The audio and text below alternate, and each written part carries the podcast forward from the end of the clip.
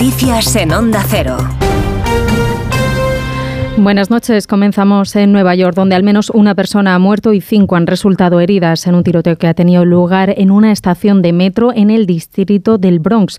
La víctima mortal es un hombre de 34 años y los heridos, tres hombres y dos mujeres con edades de entre 14 y 71 años, se encuentran recibiendo tratamiento médico. La policía ha informado de que ha sido una pelea entre grupos. El atacante abrió fuego en el andén y después ha huido del lugar. En nuestro país, este lunes, las protestas de los agricultores han vuelto a protagonizar decenas de cortes en carreteras en diferentes puntos de nuestro país.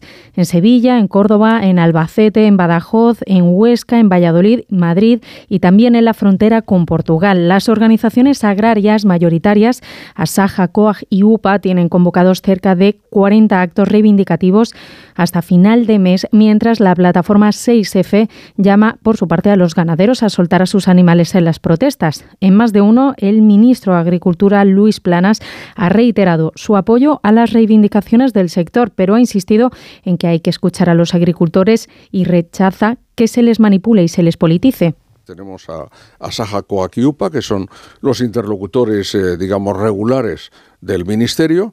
Tenemos a otra organización, que es una escisión de COAC, Unión de Uniones, que está presente en algunas partes del país y ha convocado parte de las movilizaciones. Y tenemos también a estas plataformas, mmm, cada una en un lugar con de su padre y de su madre, un poco que decir cada una con unas orientaciones distintas.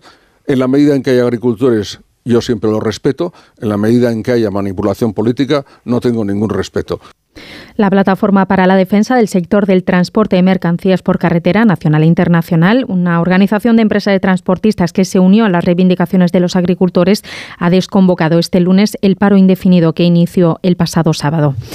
En Valencia preocupa el incendio declarado en la zona del Saler. El Centro de Coordinación de Emergencias ha declarado la situación 1 en este incendio debido a la proximidad de las llamas a un, un bloque de apartamentos. Al menos tres personas han sido atendidas por inhalación de humo ante los tres focos del fuego intencionado que tiene lugar y han sido desalojados cinco edificios de una urbanización.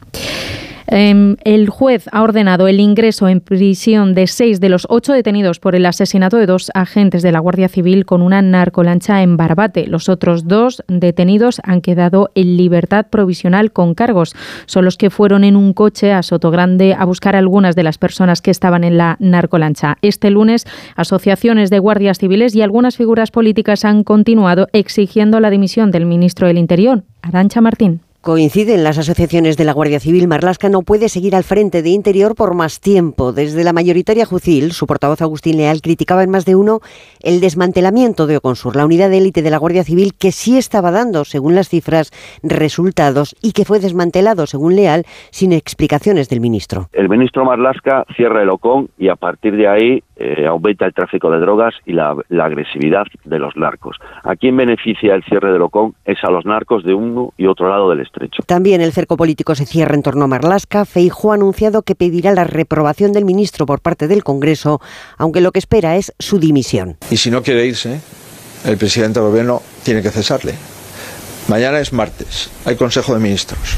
El señor Marlasca no puede sentarse en el Consejo de Ministros. Grande Marlasca ha defendido su labor recordando las inversiones en el campo de Gibraltar desde que es ministro para dejar claro que él no se va. No me planteo dimitir, son unos hechos gravísimos, dramáticos, que no van a quedar impunes, pero reiterar el esfuerzo importante en inversión. Cuando llegué al ministerio sabía que no era un destino fácil, ha dicho y Marlasca en un acto.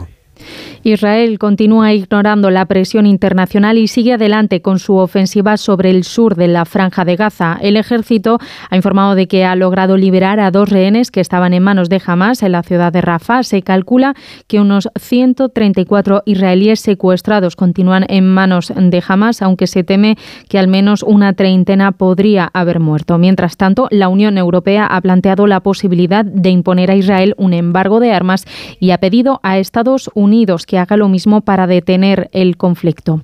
Eso ha sido todo por ahora. Más información a las 4, a las 3 en Canarias. Síguenos por internet en ondacero.es.